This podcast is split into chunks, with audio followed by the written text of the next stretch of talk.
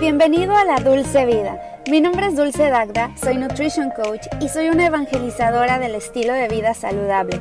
Aquí vas a encontrar toda la información de nutrición, fitness, motivación y organización que necesitas para sentirte como nunca te has sentido. Quédate porque te quiero contar un chisme muy saludable. ¿Qué onda? ¿Cómo estás? Bienvenido a mi podcast La Dulce Vida Saludable. Yo soy Dulce Dagda y es un gusto tenerte en un episodio más. Si no me conoces, aquí hablamos todo sobre estilo de vida saludable. Yo soy nutrióloga holística, tengo una maestría en nutrición y dietética y el día de hoy voy a estar respondiendo las preguntas que me dejaron en Instagram porque cada mes trato de responder sus preguntas de acuerdo a lo que vaya surgiendo. Me hacen todo tipo de preguntas con respecto a la salud, a la nutrición y ese es el punto de este show, de este podcast. Y bueno, vamos a estar respondiendo. Les voy a ir diciendo, algunas personas sí me dejaron sus nombres, otras personas no. Y también, obviamente, hice un filtro de preguntas porque hay algunas que pues no se pueden responder o que son demasiado personales y que por ahí no va la cosa, va más bien por la cuestión de que te puedas beneficiar de la información que te pueda dar. Pero bueno, también hay algunas personales que sí puedo contestar sin ningún problema. La primera es de Cira Most Tajo, ella me dice la dieta para la cándida, ¿cuál sería la mejor dieta para la cándida? Yo creo que te diagnosticaron candidiasis o te has dado cuenta que tienes algunos síntomas de cándida, que bueno, son miles de síntomas que muchas veces se confunden con otros, entonces lo mejor es que te hagas un estudio de microbiota primero para ver si realmente tienes cándida en tu intestino, en el caso de ser en el intestino, pero por ejemplo si tienes infecciones vaginales constantes, puede ser también candidiasis y, bueno, las mujeres tendemos a tener más cándida que los hombres. No quiere decir que los hombres no, pero sí también. En el caso de las mujeres tenemos mucho más, eh, pero bueno, lo mejor yo te recomendaría es ve hacerte un estudio de microbiota. Si vives en Estados Unidos, el que yo más te recomiendo es el de Flore, porque yo ya he probado con muchos, con muchas compañías. Estuve trabajando un buen rato con Biome y cuando me refiero a trabajando no quiere decir que yo trabajo para su compañía o que me dan algo a cambio trabajando con mis pacientes, con mis clientes, mandando las muestras a Biome y yo también, o sea, conmigo y con mi familia. Y me gustaba mucho la parte de la interpretación, ay, que te daba tu edad biológica, esa parte me gusta mucho de Biome. El problema es que es un poquito genérico a la hora de hacerte tus probióticos. Sí te dan muy buenos resultados, pero la parte de los probióticos no son tan personalizados. En el caso de Flore son 100% personalizados. Acá, digamos que son semi personalizados porque te ponen en diferentes colores, o sea, te ponen en el azul, en el verde, en el amarillo y ya dependiendo de los síntomas que tú tengas o las características que ellos encuentren, te ponen en, en, el azul, el verde, amarillo, no sé, cualquier color y es el tipo de probiótico que te están mandando. Pero preferible que sea 100% personalizado, o sea, que te chequen la microbiota y digan, ah, eh, a Diana le hace falta tal, tal y tal, lo vamos a poner en su fórmula. Y me ha dado excelentes resultados. Y lo más increíble de ellos es que si no te da resultados en un mes, te cambian la formulación para el siguiente mes. Tú les escribes y les dices, oye, no me está dando resultados o estoy teniendo muchos síntomas o me está dando diarrea, porque eso es normal al principio. Y ya te lo cambian, la formulación puedes hablar con la microbióloga, que yo ya conozco bastante bien, a la microbióloga que se llama Shirin y es un amor además. Y a veces incluso hacemos un three-way call, que son una llamada de tres personas donde yo escucho y participo y le ayudo también al cliente. Bueno, eh, es que saben que me fui por la tangente como siempre, pero es que sí era muy necesario decir sobre la candidiasis o la cándida, identificar si la tienes, hasta tu estudio de microbiota. Una vez que ya te dijeron, ah, sí tienes cándida, que es una infección por levaduras causada comúnmente por este hongo que se llama Candida albicans, para tratarla y prevenir su recurrencia es muy importante si seguir una dieta específica que limite el crecimiento de la cándida en el cuerpo. ¿De qué se alimenta la cándida principalmente? Del azúcar, del azúcar, alimentos azucarados. Digamos, azúcares refinados, principalmente azúcar de lo que quieras, azúcar de caña, azúcar de coco, miel de agave, miel de abeja, miel de maple, son azúcar, es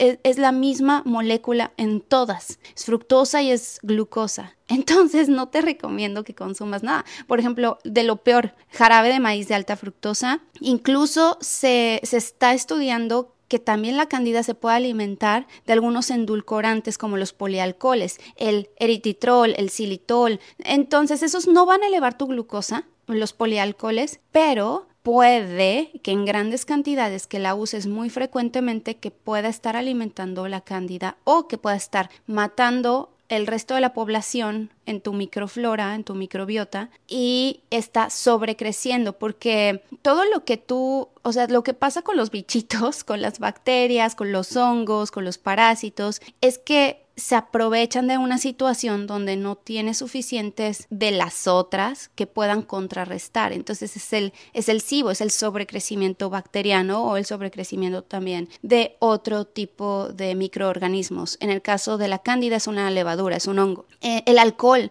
también, si tú consumes alcohol, va a fomentar el crecimiento de la cándida. Harinas refinadas se comportan igualito que el azúcar. Evita productos de harina blanca, pan blanco, alimentos procesados hecho con harina refinada. Y esa es otra pregunta que me estaban haciendo y ahorita la voy a contestar que de qué está hecho el pan de masa madre, que cómo conseguimos la harina para el pan de masa madre y hay algunas cosas que tenemos que tomar en cuenta cuando vayamos a consumir pan de masa madre, por ejemplo en la parte del gluten, porque el gluten puede llegar a ser muy inflamatorio y también puede alimentar a la cándida. Los productos lácteos, pero sobre todo el, la, la leche per se, o sea, la leche así sencilla, porque es muy diferente la leche a la leche fermentada. ¿Qué es la leche fermentada? Es el yogur, el kefir, eh, los quesos, sobre todo los quesos más maduros. Y esos son ya los lácteos fermentados que ya traen un proceso de fermentación con bacterias que van a ser incluso beneficiosas para ti. Pero ojo, si tú tienes problemas de intestino, de candidiasis, de momento te recomendaría evitar todo tipo de lácteos, pero lo primero que tienes que eliminar es la leche, porque la leche trae el azúcar, que es la lactosa. Oye, pero yo la consumo deslactosada, eso no importa. Solamente le agregan las enzimas digestivas para que puedas tú digerir mejor la leche, pero sigue manteniendo el azúcar, son 15 gramos de azúcar por un vaso de leche muchísimo. Y también alimentos procesados, eso creo que ya ni te lo debería decir. Alimentos que contienen azúcares añadidos, ingredientes que puedan favorecer el crecimiento de la cándida, conservadores, colorantes artificiales. ¿Qué puedes consumir? Bueno, una dieta antiinflamatoria con muchos vegetales. Empieza con vegetales cocidos si tú tienes problemas de inflamación intestinal, que te inflames, que tengas mucho gas. Empieza con vegetales cocidos y ya después vas cambiando a más crudos o eh, en la parte de las ensaladas, ¿no? Que ya puedas consumir consumir eh, las lechugas o porque hay, hay, algunos vegetales que de todos modos nunca voy a recomendar crudos, como las crucíferas, digamos, las coles de Bruselas, el, eh, el este, brócoli, brocoletas, eh, la coliflor, col, etcétera. Pero esos nunca nunca, nunca que estén crudos, pero tampoco los vayas a cocinar a que estén aguados, porque ya no sirven de nada. Tienen que estar a la mitad, que estén crujientes. Proteínas magras incluye fuentes de proteínas magras como el pescado, los huevos, el pollo. Eh, aceite de coco. El aceite de coco de hecho tiene propiedades antifúngicas que son pues anti-hongo y, te va a traer muchos beneficios. El aceite de coco, por ejemplo, se lo puedes poner a tu café en las mañanas si es que toleras el café o a tu té le puedes poner un chorrito y más que el aceite de coco, el aceite MCT te va a dar energía inmediata sin que se guarde como energía, pero de todas formas es el ácido láurico lo que tiene las propiedades antifúngicas y eso está en el aceite de coco completo. Entonces puedes hacer incluso buches de aceite de, coco, o sea, gárgaras, de, antes de lavarte los dientes o incluso después de lavarte los dientes. Mi amigo Federico Baena, que es dentista y que es muy bueno, seguramente lo conoces porque es muy famoso en redes sociales, Fede Baena ya finalmente se está metiendo más en la parte holística y se lo aplaudo y estaba hizo un video, ahí se lo recomiendo sobre los beneficios de hacer el pulling de aceite de coco, o sea, los buchecitos de aceite de coco. Eh, consumir probióticos, alimentos probióticos, pero si puedes mandarte a hacer tu propio probiótico y no ir y conseguir cualquier probiótico que está ahí en el supermercado, que no sabes ni siquiera cómo está conservado, cuánto tiempo lleva ahí, si ya están muertos los probióticos, si te van a beneficiar, si van a hacer que sobrecrezcan las bacterias en tu intestino que ya tienes. Entonces, bueno, hierbas y especias, utiliza hierbas como orégano, tomillo, cúrcuma, que tienen propiedades antifúngicas y antiinflamatorias y mucha agua, mantente súper hidratada, súper hidratado durante el día, eh, te va a ayudar significativamente. Luego, Rosario Huerta me pregunta, ¿Qué alimentación para las varices? Bueno, las varices, las venas varicosas, pueden ser un problema que ya traigas genético, ¿no? O sea, siempre es importantísimo ir a ver al angiólogo, checar que no, o sea, qué grado sean tus varices para ver hasta dónde se pueden tratar única y exclusivamente con el estilo de vida y con alimentación. Pero si tú ya traes un problema fuerte de algún nivel elevado, bueno, pues tienes que tratarlo con tu médico y ya después. Y, y bueno, siempre mantener la alimentación. Pero ¿qué es lo que puedes consumir? Fibra y antioxidantes te van a ayudar a mejorar la circulación y a reducir la inflamación. Nuevamente, regresamos una alimentación antiinflamatoria, pero mucha fibra, como muchas verduras frescas, mucha... En cuanto a la fruta, baja el consumo de fruta, lo mismo para la que tenga cándida, baja el consumo de fruta, que no sean más de dos porciones al día. Incluso yo recomendaría solamente eh, la fruta que sea de bajo índice glicémico, bajo en azúcar, como las fresas, como las frambuesas, las zarzamoras, y te van a ayudar incluso ellos, como tienen muchos antioxidantes, van a fortalecer las paredes de los vasos sanguíneos. El omega 3, si te puedes suplementar incluso con una buena fuente de omega 3 de buena calidad, porque hay muchos allá afuera que no son de buena calidad. Yo te voy a dejar el protocolo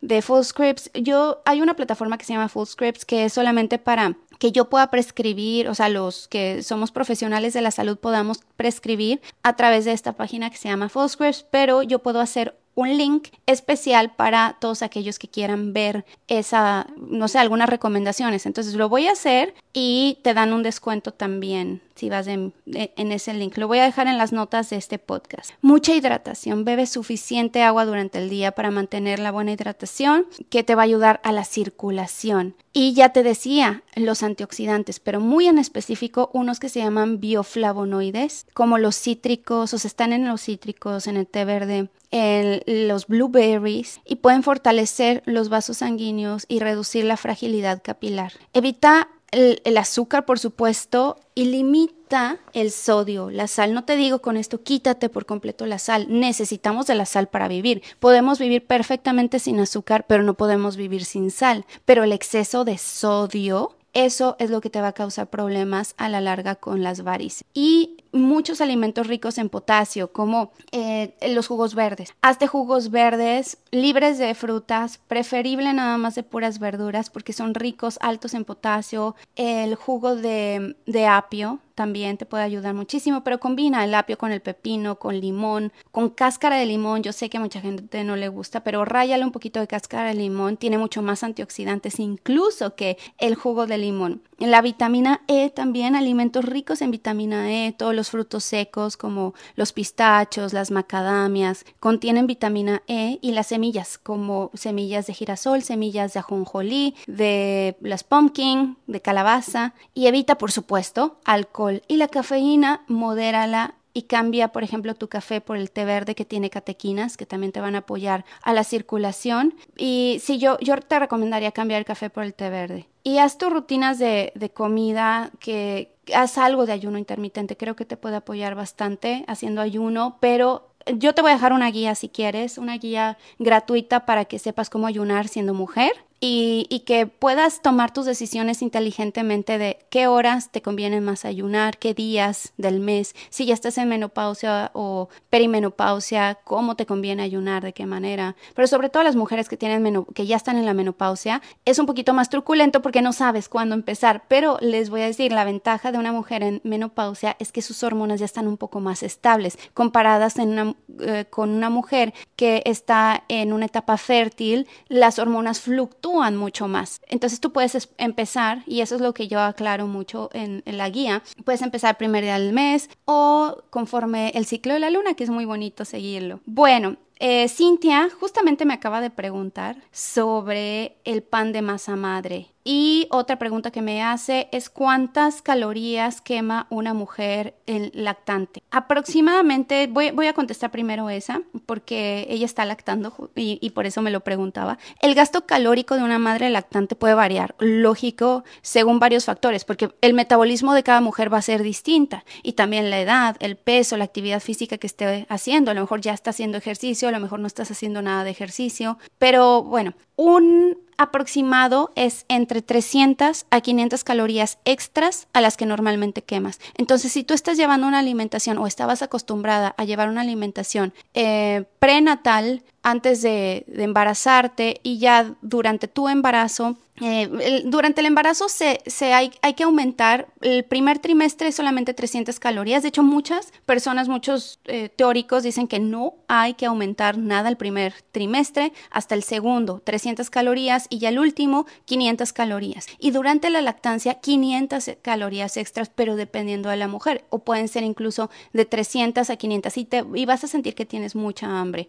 Eso es lo que la mayoría de las mujeres me dicen que mueren de hambre. Entonces, céntrate muchísimo en proteína, en que tus alimentos tengan suficiente proteína y también proteína vegetal, proteína animal y vegetal, las dos. Combínalas, no te quedes solamente con la vegetal porque las mujeres no sé qué tenemos en la cabeza que le tenemos un poco de miedo a la proteína animal, no pasa nada, mientras que tú consumas alimentos de calidad, que sean grass-fed, orgánicos, son los mejores. Si puedes consumir un poco de hígado de pollo o hígado de res orgánico, eso te va a ayudar mucho para la parte de la lactancia. Las mujeres necesitaríamos consumir cada mes eh, el hígado. Nos ayuda mucho. Y eh, de la parte de la masa madre, eh, por ejemplo, me pregunta que cuál es la harina. Bueno, es harina de trigo. Es el gluten lo que hace que esponje ese pan delicioso que, que, lo ves ahí, el pan sourdough, pan de masa madre, es el gluten lo que esponja. Ahora, hay personas que son muy sensibles al gluten porque tienen problemas gastrointestinales, porque tienen problemas de piel o enfermedades autoinmunes que se les tiene que retirar el gluten, el trigo por completo. Pero en esos casos se puede hacer pan de masa madre se puede, ¿qué es la masa madre? Para empezar, la masa madre es el fermento de la misma harina, de harina con agua. Es, básicamente es eso. Es la misma cantidad de harina con la misma cantidad de agua. Empiezas con, no sé, 30 gramos y 30 gramos de agua. 30 gramos de harina y 30 gramos de agua y así la vas alimentando hasta que va haciendo burbujita. Se los digo porque mi esposo lo hace aquí en la casa. Yo nunca lo he hecho, pero lo veo como lo hace y me encanta ver. Pero es un trabajo, de verdad, es commitment. Es muchísimo estar ahí y cuidar a tu masa madre y estar haciendo pancakes con ella para que la puedas seguir alimentando. Porque le tienes que tirar un poquito y después seguir alimentando. Es todo un rollo. Bueno, pero se hace con el harina de trigo. Pero hay gente que hay que quitarles por completo la harina de trigo y además gente que tiene diabetes o prediabetes, tampoco recomiendo el pan aunque sea de masa madre y que sea un alimento probiótico. No lo recomiendo porque te va a elevar la, glucosa independientemente de la parte que te pueda aportar del probiótico. Yo creo que no vale la pena tanto comparado con la elevación de glucosa que te va a dar, porque sí te va a dar una elevación de glucosa alta, sobre todo si no estás metabólicamente flexible y sano. Evítala, pero eh, ok, si tú tienes flexibilidad metabólica, no tienes elevaciones de glucosa, estás perfectamente bien, estás perfectamente bien también de tus intestinos, de tu piel, adelante, lo puedes incorporar. Una rebanada de pan de masa madre, excelente que lo hagas en casa y o que consigas uno más artesanal. Pero que se puede hacer sin gluten, sí se puede con otro tipo de harinas. Por ejemplo, se utiliza harina, hay una que es el buckwheat, que es el trigo sarraceno, que no es trigo en realidad, se le conoce como trigo sarraceno, pero no, no, tiene gluten. Se puede hacer con, me parece que harina de amaranto, o hay una combinación que hacen de harina de amaranto, con buckwheat, con otras harinas, y que puedes conseguir gluten free flour en el supermercado, eh, harina gluten free, y que puedes hacer tu pan de masa madre con esas harinas gluten free, que ah, también hay algunas que las hacen de papa.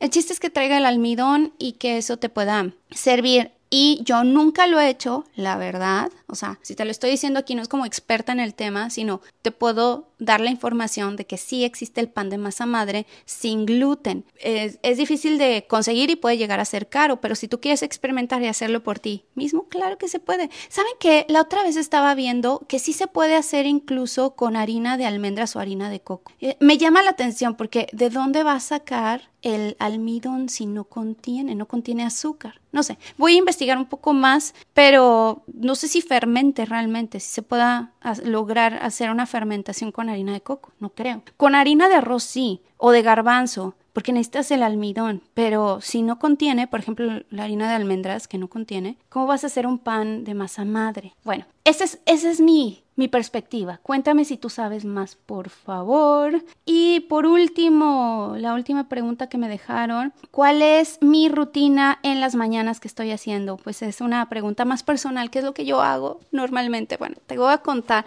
Es que sí varía un poco, pero en general estoy haciendo prácticamente lo mismo. De, de lunes o tres, cuatro días a la semana. Bueno, me despierto, me estoy despertando ahora como a las seis y media ya de forma natural. Yo padecí de insomnio muchísimo tiempo de que iba y venía, eh, periodos de insomnio, periodos donde estaba súper bien, periodos donde no estaba muy bien. Pero tomé un curso de CBTI, que es Cognitive Behavior Therapy, para insomnio. O sea, es terapia cognitivo-conductual de para el insomnio. Créanme que me dio no, no, no, no, una paz para poder no, o sea, quitarme esa ansiedad de que si no estoy durmiendo bien, me, me, voy a morir, me va a subir la glucosa, me va a subir la presión, es malísimo para tu salud. Mira, sí, o sea, a la larga puede tener efectos detrimentales en tu salud, pero a corto plazo, o sea, que tengas un día insomnio, no va a pasar nada, te levantas. Y e, es de eso se trata todo este curso. Si a alguien le interesa ese curso, dígame, se los paso, pero tienen que saber hablar inglés porque es en inglés. Y puedes hacer incluso una consulta con, con el coach que te lleva. No es barato, de verdad. Y de hecho ahí fue cuando me di cuenta con este coach, es que yo estoy cobrando muy barato.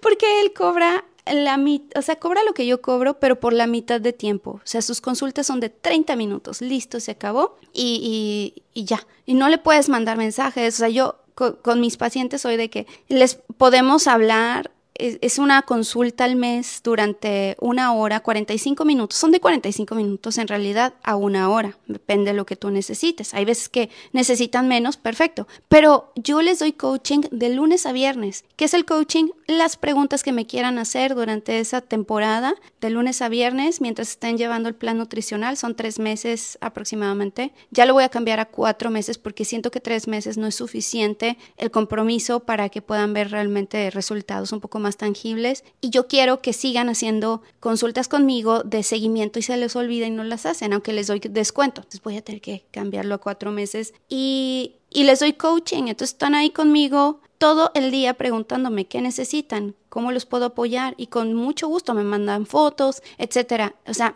lo que hacen es rentar mi cerebro durante tres meses o cuatro meses. Eso es básicamente. Y aparte les diseño el plan nutricional, etcétera. Pero me fui otra vez por la tangente. Lo que les estaba diciendo de este curso es que vale mucho la pena porque aunque no lleves un coaching directo one on one con él, se llama Martin Reed. Les dejo la información, no me dan absolutamente nada porque yo tuve que pagar una la nota para estar con él y me dio muchísima tranquilidad y ya finalmente pude avanzar en esa parte del insomnio. Entonces, de forma natural, gracias a este curso, me duermo, así empiezo a sentir la melatonina como llega a mi vida a las diez y media de la noche y me despierto a las seis y media de la mañana. Sí, tengo un periodo de que me, me despierto a la mitad de la noche, pero ojo, eso es totalmente normal. Todos nos despertamos a la mitad de la noche, alrededor de las tres de la mañana, y nos volvemos a quedar dormidos. Ya no, ya no le batallo, ya me quedo dormida bien fácil, me despierto, voy al baño, regreso y listo. Estoy súper agradecida con ese curso. Entonces a las seis y media me despierto, me lavo los dientes, pongo mi luz roja. Ay, y por cierto, lo primero que estoy haciendo en la mañana es ponerme la máscara de luz LED,